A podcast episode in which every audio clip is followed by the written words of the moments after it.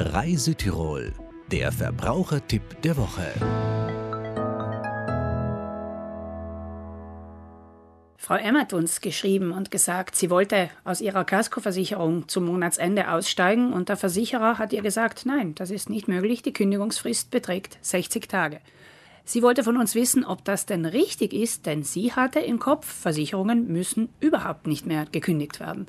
Das ist zum Teil richtig. Die einzige Polize, die nicht gekündigt werden muss, ist die Autohaftpflichtversicherung. Da kann ich wirklich ohne jegliche Kündigung einfach Versicherung wechseln, wenn der Vertrag zur Fälligkeit gelangt.